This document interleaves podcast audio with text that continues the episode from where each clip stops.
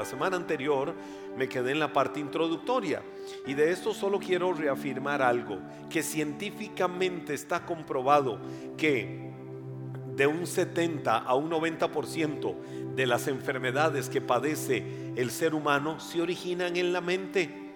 Es decir, la guerra de la mente, la batalla que hay en la mente del ser humano y que las diferentes preocupaciones, las cargas de ansiedad, las cargas eh, que generan todas las cosas que enfrentamos y por las que tenemos que batallar cada día en este mundo, muchas veces provocan esa guerra emocional, esa guerra mental, que tenemos que ganarla, porque tenemos la capacidad de ganar la batalla de la mente, pero que generan una carga de estrés muchas veces en las personas eh, de forma tan abrupta y esa carga de estrés, esa carga va enfermando aún el cuerpo de las personas. Por eso es importante que nosotros aprendamos de que el estrés, las preocupaciones y la presión a la que estamos sometidos a diario minan de alguna manera y dañan nuestra vida física y emocional. Así es que deja que Dios te hable hoy. Si alguno está metido en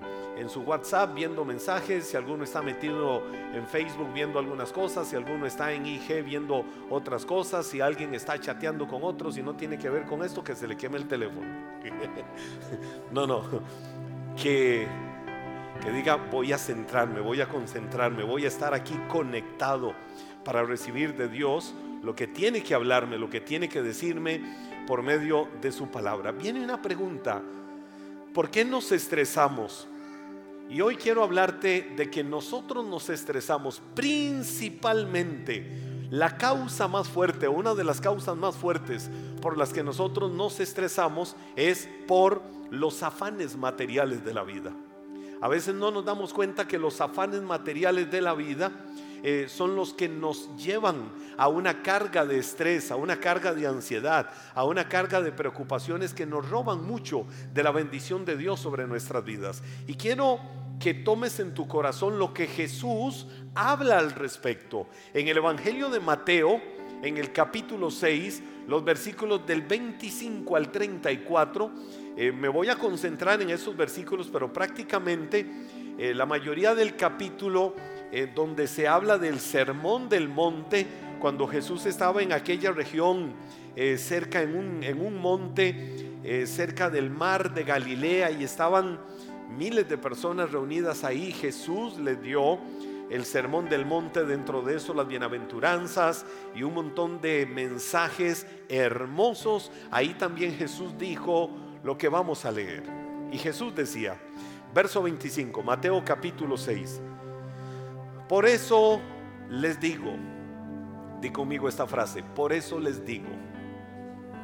Ahora ese por eso les digo es como una reafirmación de algo que venía hablando. Sí, Jesús venía hablando del Dios Mamón.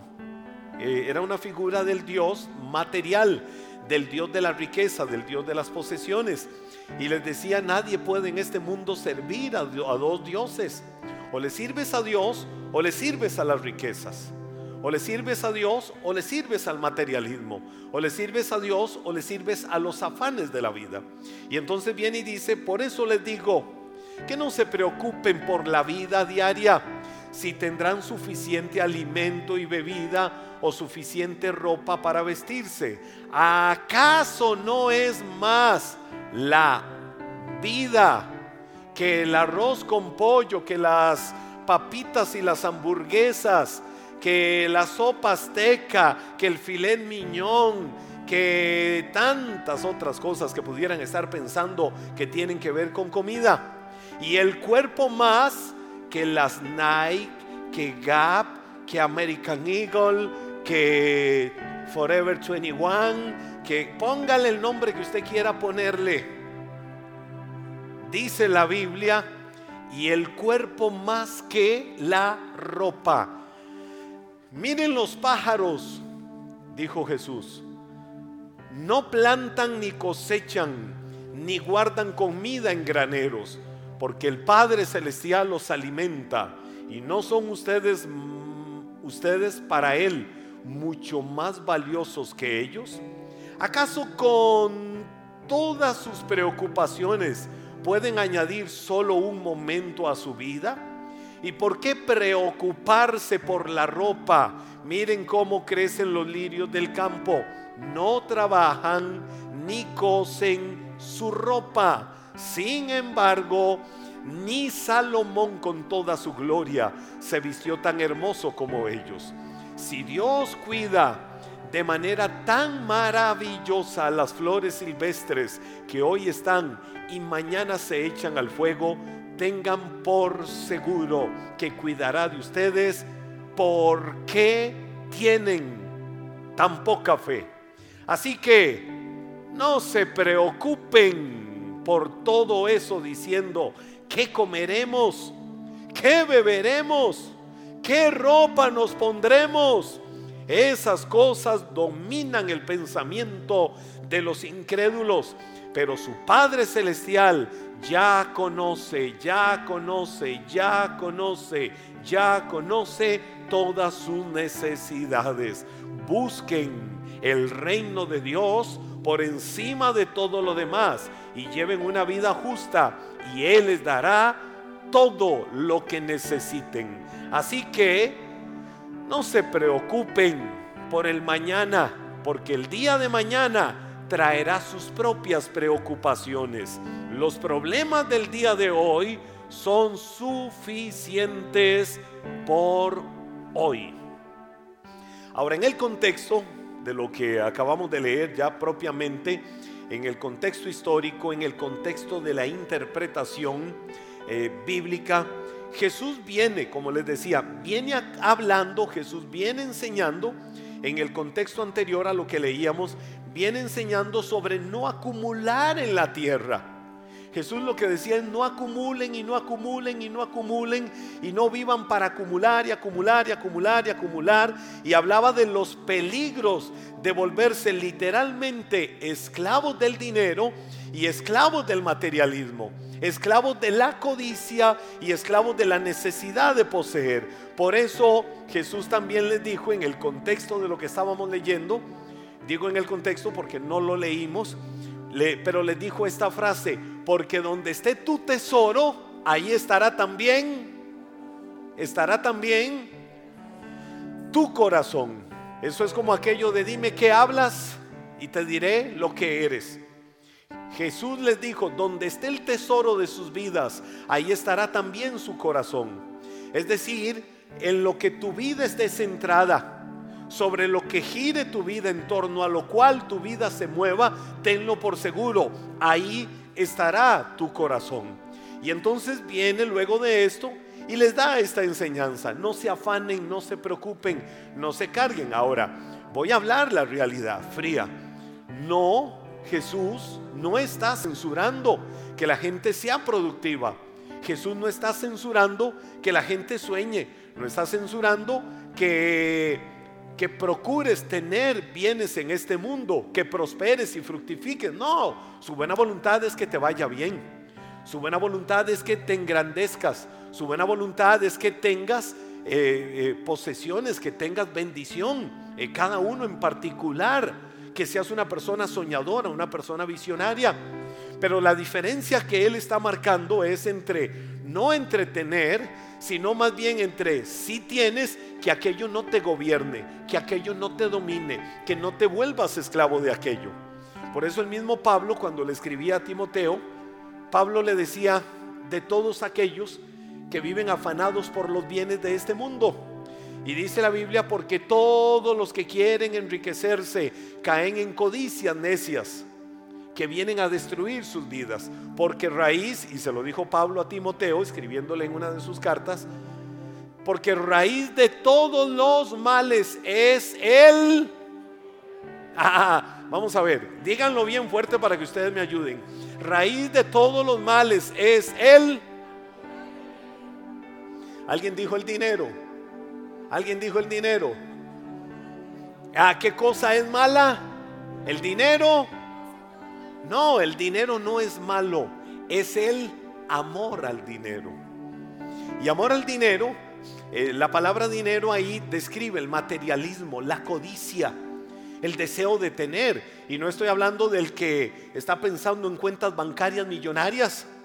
No, estoy hablando de que hay personas que aún en lo pequeño viven con codicia, viven ansiosos, queriendo tener y tener y tener y tener y queriendo tener y ven lo que tiene el otro y dice, yo quisiera tener lo que aquel tiene.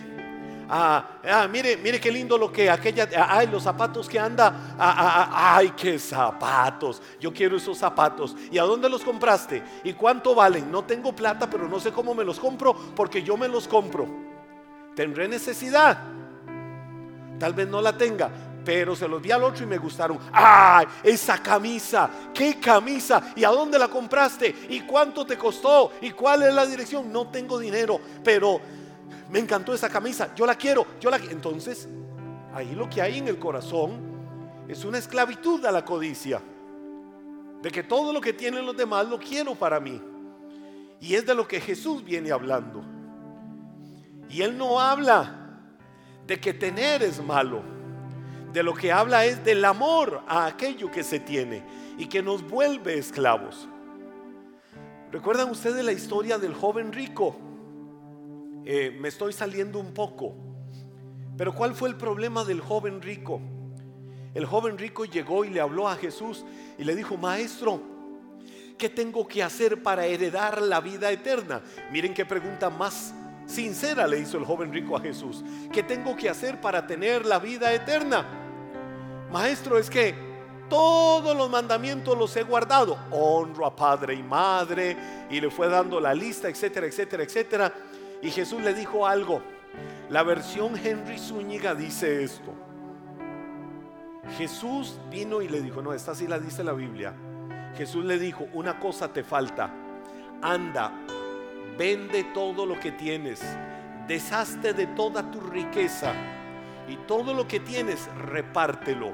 Todo lo que tienes, siémbralo. Todo lo que tienes, dalo. Le dijo Jesús al joven rico. ¿Sabe qué hizo el joven rico inmediatamente? Dio media vuelta, agachó su cabeza y se fue triste. ¿Por qué? Porque él creía que ya nada le faltaba para tener la vida eterna y que Jesús le iba a decir, tienes la vida eterna ganada, estás haciendo tantas cosas buenas en este mundo que la tienes ganada. Y Jesús vino y le dijo, una cosa te falta, deshazte de todo tu materialismo, de toda tu riqueza y repártelo, dalo a otros, siémbralo. Y entonces se fue triste. Ahí sí, la versión Henry Zúñiga dice que si el joven rico le hubiera dicho, maestro, para yo tener vida eterna, no la vida pasajera y efímera en este mundo, para tener vida eterna, tengo que deshacerme de todos mis bienes, de toda mi riqueza, pues me deshago de todo, maestro. Porque más importante es la vida eterna que lo material y la riqueza de este mundo. Esa versión Henry Zúñiga dice que Jesús le hubiera dicho, hey, hey, hey, prueba superada, no tienes que ir a deshacerte de tu riqueza. Acabo de ver tu corazón y estás dispuesto a lo que sea por la vida eterna. Sigue disfrutando lo que tienes. Prueba superada. Pero no superó la prueba. ¿Por qué no la superó? Porque cuando Jesús le quiso tocar los bienes materiales, él se fue triste. Ahí es donde se cumple aquello de donde esté tu tesoro, ahí estará tu corazón. Hay gente que cree ser muy buena en este mundo. Y hay gente que cree tener el cielo ganado por muchas cosas. Pero viven esclavos del materialismo, viven esclavos de la codicia, viven esclavos de las posesiones. Y cuando digo viven esclavos, es que literalmente viven en el estrés que aquello les provoca.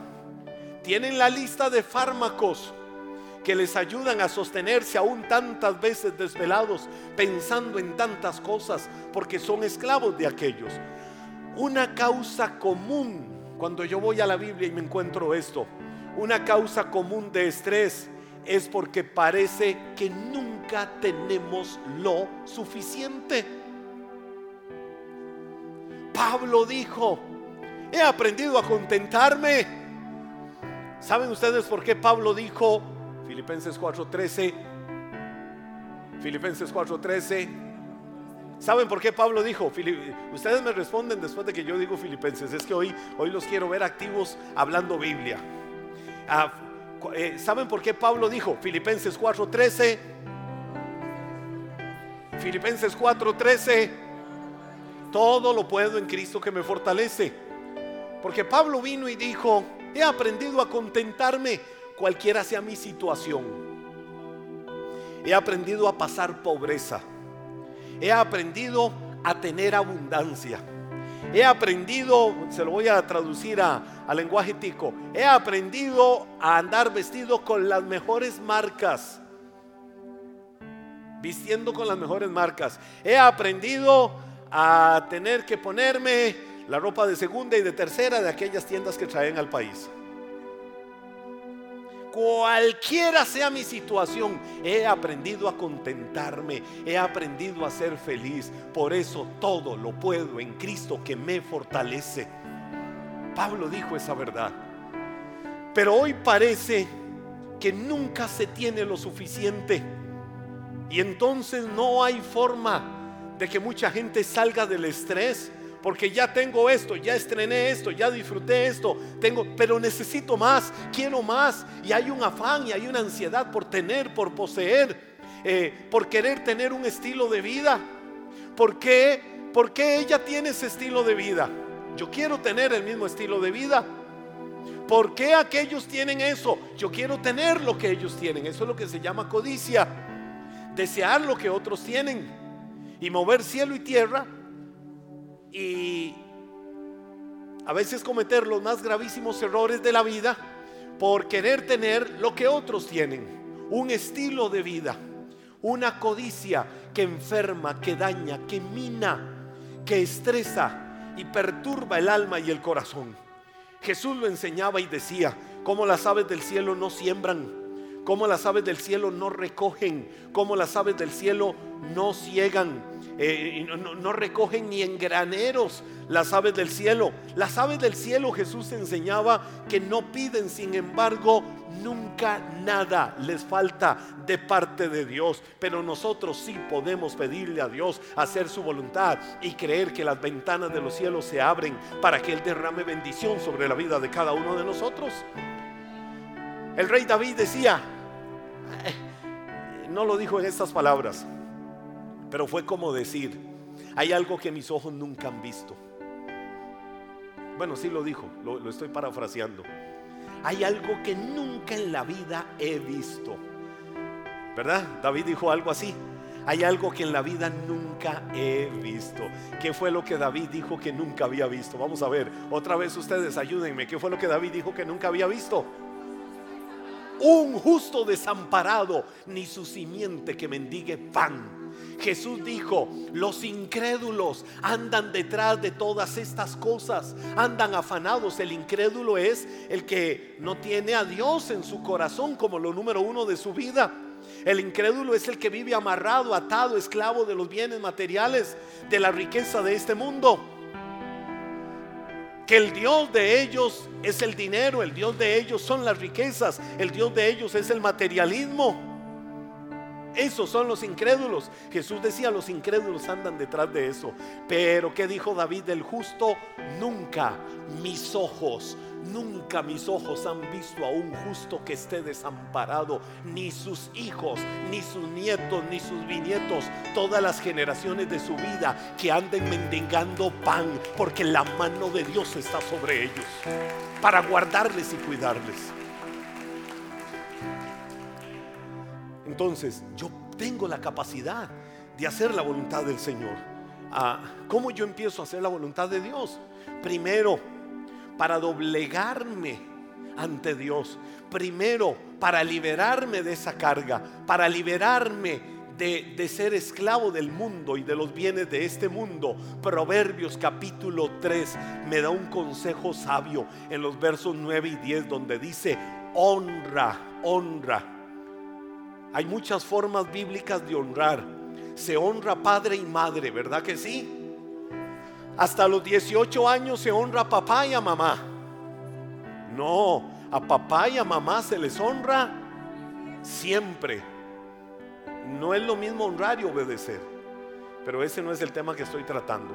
Obedecer es en otro contexto. Honrar a los papás es algo de siempre.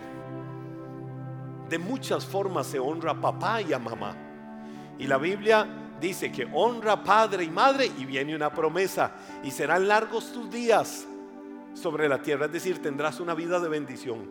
Y si pensamos en y vemos muchas formas bíblicas de honrar, siempre tienen una promesa. Esta de Proverbios dice, honra a Dios, honra al Señor. Honrarlo con qué? Con tus riquezas, es decir, con lo que Dios te da. Y con lo mejor de todo lo que produces. Entonces Él, ¿quién es Él? Dios va a provocar. Cuando yo honro a Dios y Dios es lo número uno en mi vida y siempre pienso prioritariamente en Dios antes que todo lo demás, la Biblia dice el siguiente versículo, entonces Él llenará tus graneros y tus tinajas se desbordarán de buen vino.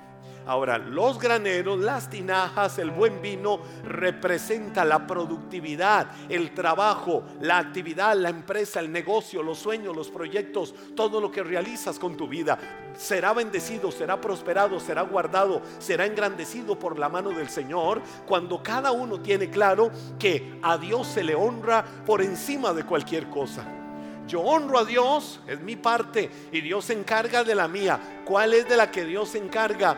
De darme su bendición sobre todo lo que yo haga. Puede venir el año de sequía, puede venir recesión, puede venir una crisis puede venir lo que sea, que la bendición de Dios está sobre mi trabajo, que la bendición de Dios está sobre la empresa, que la bendición de Dios está sobre el negocio. Pueden venir desiertos, pero no caerá. ¿Por qué? Porque ahí prevalece la nube de la bendición de Dios sobre todo lo que yo haga. Así es que mi trabajo es bendición lo que yo hago cada día es bendición de parte del Señor y Él guarda siempre mi vida, guarda mi trabajo, guarda mi negocio, guarda mi empresa y guarda todo lo que haga porque Él es lo número uno en mi vida y lo honro a Él siempre. Ahora, miren algo tremendo en esto. Nunca te olvides de que por encima del afán y la ansiedad, Dios es en última instancia tu proveedor. Por eso Jesús decía, no se afanen, porque si ustedes se afanan no pueden añadirle un poco de estatura a su cuerpo, no pueden darle un poco más de años a su vida con el afán y la ansiedad. Más allá del afán y la ansiedad, tenemos que saber, creer y entender que Dios es nuestro proveedor. Por lo tanto, nunca temas ante la adversidad, nunca temas ante las crisis que se puedan venir, porque Dios nunca te va a abandonar porque su mano está sobre tu vida para guardarte. ¿Sabe que algunas personas se estresan porque no confían en que Dios les proveerá ni siquiera para las necesidades básicas de la vida? Porque no creen que, ¿y ahora qué como? ¿Y ahora qué bebemos? ¿Y ahora cómo nos vestimos? ¿Y ahora qué hacemos con los alimentos? ¿Y qué hacemos con la leche? ¿Y qué hacemos? Entonces viene incredulidad y viene desconfianza. Y entonces aquello nos bloquea y maldecimos y condenamos y señalamos y no reposamos creyendo que viene la bendición del Señor. Te voy a decir algo. de hecho, la promesa, lo mencioné hace un rato, pero esta promesa tienes que tenerla en tu corazón. Segunda de Corintios capítulo 9, verso 10 que dice, pues es Dios quien provee la semilla al agricultor. Hoy todos vamos a ser agricultores. ¿Cuántos agricultores hay acá? Sí, todos vamos a ser agricultores en este momento. ¿Cuántos agricultores sabemos acá? Todos, ok. Es Dios quien provee la semilla al agricultor. Tenemos la semilla, agricultores, vamos a ver, tenemos la semilla. Ok, la semilla que tienes, ¿quién te la da? ¿Quién te la da? Te la da Dios. Y luego el pan para comer. Dios te da semilla para que siembres, para que venga productividad, para que venga bendición. De ahí viene el pan, para que puedas comer. Si Dios te da la semilla, Dios te da la comida. Si Dios cuida hasta lo más pequeño darte una semilla, Dios cuidará el pan en la mesa de tu casa. Por cierto, deja de estar maldiciendo la alacena de tu casa Deja de estar abriendo la alacena de tu casa para decir, qué maldición. Eso siempre está vacío. Ahora, aunque la estén viendo vacía los ojos naturales, ve y abre la alacena de tu casa y di con los ojos de la fe, wow, Señor, veo tu bendición, veo este lugar lleno, veo granos, veo productos en abundancia, aún para compartir con otros que tienen necesidad, porque es la bendición tuya la que prospera y la bendición tuya nunca va a añadir tristeza y empieza a creerlo y empieza a caminar por fe. No va a suceder de que automáticamente se te llena, pero la fe te abre puertas para ver posible lo que la incredulidad hace que nunca puedas ver posible. Empieza a bendecir la mesa de amasar, como dice Proverbio, eh, eh, Deuteronomio. Es decir, la cocina de tu casa. Bendícela, Señor. Gracias porque aquí hay bendición y nunca van a faltar los alimentos. Y tu mano siempre estará con nosotros. Deja de maldecir y deja de quejarte.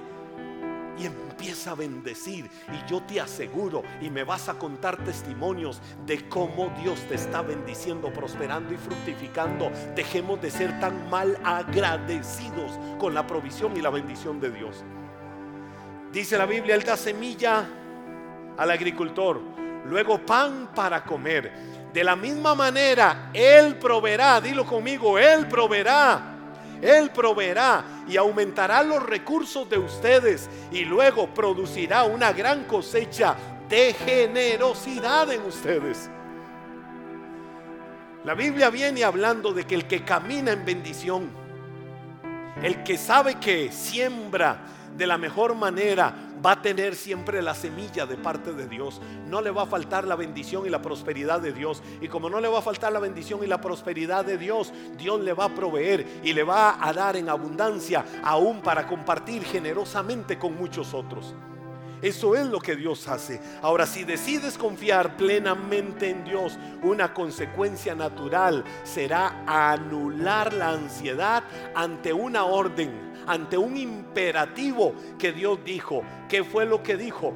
No dijo una sugerencia, no dijo una posibilidad, eso es un imperativo, eso es algo consumado. En la composición verbal del griego koiné, en el que fue escrita la Biblia, está claramente descrito cuando Jesús dijo, por tanto, dilo conmigo, por tanto. Ese por tanto es una orden, un mandato. ¿Qué fue lo que dijo? No se afanen. Por tanto, no se afanen. Dilo conmigo, por tanto, no me afanaré. Ahora, el mandato es no afanarse. Y el mandato de no afanarse no significa que te cruces de brazos a esperar que el pan te llegue milagrosamente cada mañana. Dios lo hizo con el pueblo de Israel cuando estaban en el desierto. Salían de sus tiendas y ya estaba el desayuno servido. Ahí estaba el gallo pinto de maná. Ahí estaban los huevos rancheros hechos de maná. Ahí estaba el cafecito hecho de maná. Nunca Dios les faltó. Pero esa era la tierra de la dependencia de Dios. Cuando ellos estaban cruzando el desierto hacia la tierra prometida. Pero nosotros que caminamos en la bendición de Dios cada día de nuestra vida, tenemos que ser esforzados y valientes. Entonces no afanarse no significa que te cruces de brazos a esperar que milagrosamente te llegue la provisión del cielo. Sin embargo, no debes de preocuparte por estas cosas, sino depender de que es Dios el que hace crecer la semilla. Mire, le voy a decir algo, Dios te dio un trabajo, Dios te da un salario, Dios te dio un negocio, Dios, te dio una empresa. El agricultor sembró la semilla. Y cuando sembró la semilla, el agricultor no va a ponerse semilla. Ya, da fruto, sal. Ya, necesito provisión. Necesito la cosecha. Necesito la ciega. Necesito que venga la vendimia. Ya, ya, ya, ya, ya. No. No se puede afanar. Él sembró la semilla. Viene un proceso natural hasta llegar a ver la cosecha. Cuando yo doy lo mejor, cuando confío plenamente en el Señor, cuando confío plenamente en lo que Dios puede hacer, Después de que yo me he esforzado, solo tengo que esperar y saber de que Dios nunca me va a fallar, de que Dios nunca me va a faltar, de que Él va a ser el proveedor de todas mis necesidades. Y mientras viene la cosecha, la bendición de Dios en lo secreto está cuidando de que la semilla produzca mucho fruto para que yo pueda disfrutar la bendición de Dios. Hay cosas que nosotros no podemos controlar después de sembrar. Y es allí donde solo debemos de esperar los tiempos de la cosecha. El afán y la ansiedad generan mucho estrés. ¿Y saben por qué? Porque tiene como raíz la falta de fe. Cuando hay estrés provocado por el afán y la ansiedad, por lo material, por lo que no tengo, por lo que necesito, muchas veces la raíz de esto es falta de fe. Cuando Dios lo que ha prometido en su palabra es darnos todo lo necesario para la vida, todo lo necesario, dilo conmigo, todo lo necesario. No lo superficial, sino todo lo necesario. Y muchas promesas en su palabra nos recuerdan esto. Por ejemplo, el Salmo 23, verso 1 que dice, el Señor es mi pastor y nada me faltará. Si Dios es el pastor de tu vida, si Él es el pastor de tu vida. Si tienes como pastor de tu vida a Dios. Si el Señor es tu pastor y puedes decir en primera persona, el Señor es mi pastor, que sigue diciendo el Salmo 23, verso 1, nada me faltará. Y fue lo que Jesús vino a decir no se afanen porque Dios sabe y conoce las necesidades de ustedes. Entonces debemos de aprender a creer en la provisión de Dios. La fuerza más negativa del universo es el afán. Mira lo que te acabo de decir, la fuerza más negativa del universo es el afán, pero la fuerza más positiva del universo es la fe y la confianza plena en el Señor. ¿Qué tal es nuestra vida? Y qué tan mal pudiéramos nosotros estar que Jesús lo que hizo en el pasaje que leíamos al inicio fue literalmente mandarnos a matricularnos a la escuela de las aves del cielo y de los lirios del campo. Eso fue lo que Jesús hizo. Vives afanado, vives estresado, vives cargado, vives perturbado. Muchas cosas te roban la paz. Necesito que te matricules y vayas a la escuela de las aves del cielo y vayas a la escuela de los lirios del campo. Eh, ¿Cuál fue la tarea? Y nos puso una tarea.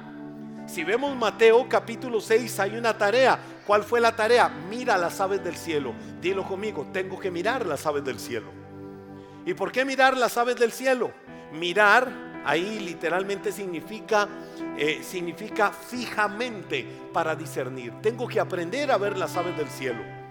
Porque es que Jesús las puso como ejemplo de que ellas no se afanan, de que ellas no se preocupan, de que ellas no viven estresadas. Luego viene y dice los lirios del campo. ¿Por qué los lirios del campo? Porque tengo que aprender a reflexionar a fondo de cómo es que los lirios del campo viven su vida. Se lo voy a poner de una manera ilustrativa. ¿Por qué nos mandó a la escuela de las aves del cielo? ¿Y por qué nos mandó a la escuela de los lirios del campo? Porque Dios hizo una tierra. Dios hizo la tierra. Pensemos en esto. Dios hizo una tierra. ¿Y qué fue lo que hizo Dios en aquella tierra? Vino y puso una semilla en esa tierra. Así que en esa tierra Dios vino y puso la semilla. Esa semilla se convirtió luego en un hermoso lirio. Los lirios del campo que menciona la Biblia. ¿Qué fue lo que Dios hizo también?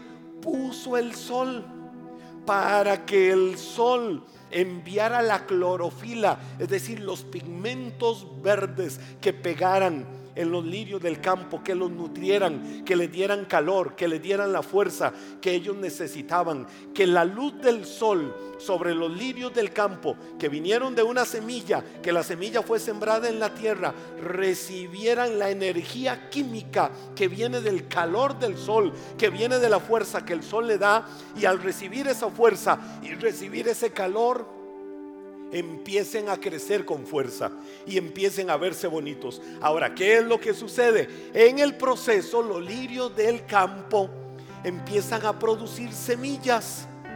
Y cuando empiezan a producir semillas y se multiplican, ¿sabe qué pasa?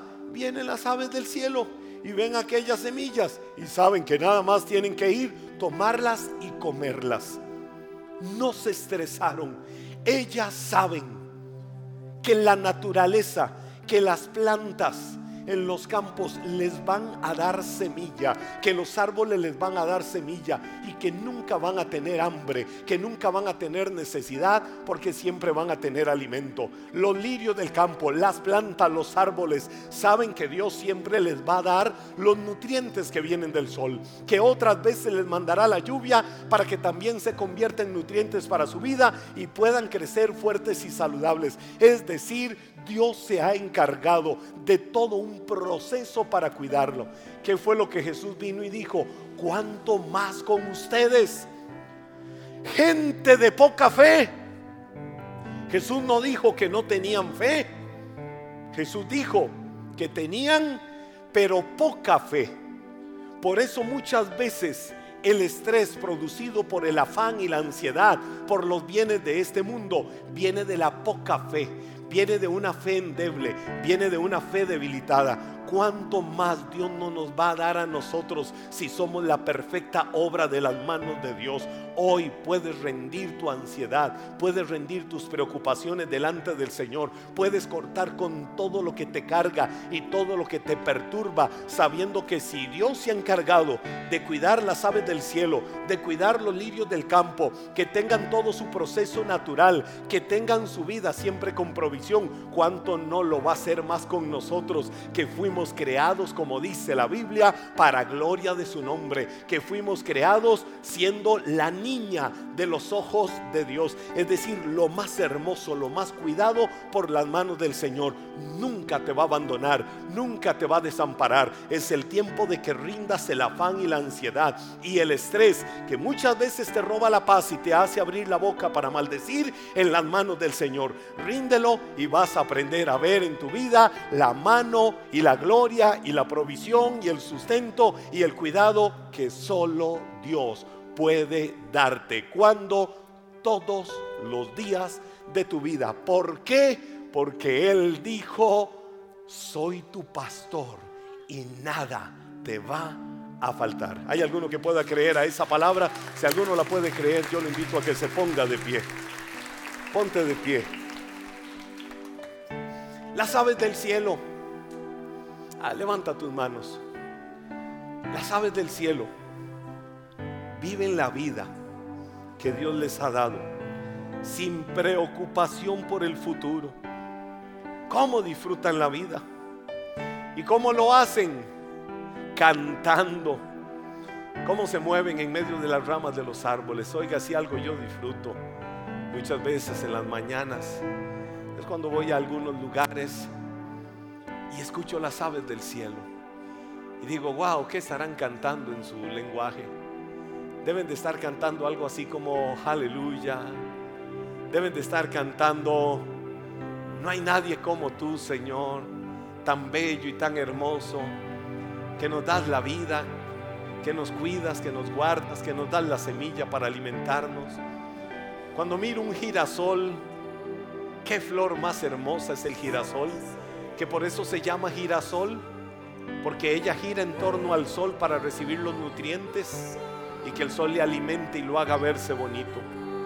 Hoy si activas la fuerza de la fe, vas a aprender a vivir más confiado de tu futuro, creyendo en la provisión de Dios. Y vas a aprender a cantar como lo hacen las aves del cielo, alegremente y sin afán. Dile al Señor, hoy te rindo todas mis preocupaciones por la vida, por todo lo que tengo que pagar, por qué me voy a poner, por qué voy a comer. Cuando tu palabra dice que mi vida, la que tú me diste, y si tú me la diste, tú sabes tener cuidado hasta el último día de mi vida. Tendrás cuidado de mí. Dios, si tú me diste mi vida y tienes cuidado de ella, ¿Por qué me voy a afanar por lo que tenga que comer? Tú proveerás siempre, tu bendición estará con nosotros. Señor, el cuerpo que me diste, que es el templo del Espíritu y debo de cuidarlo. Señor, si tú me lo diste y tú tienes cuidado de él, ¿por qué me voy a preocupar por lo que me vaya a vestir y me vaya a afanar por aquellas cosas, Señor, que son superficiales y de este mundo. Tú tienes cuidado y tú proveerás. Y cuando Dios provee, Dios siempre provee lo mejor para bendecirte y para chinearte y para cuidarte. Así es que rinde tu afán y tu ansiedad y vuélvete un hombre y una mujer de fe, como las aves del cielo, cantando libremente, sin afán y ansiedad.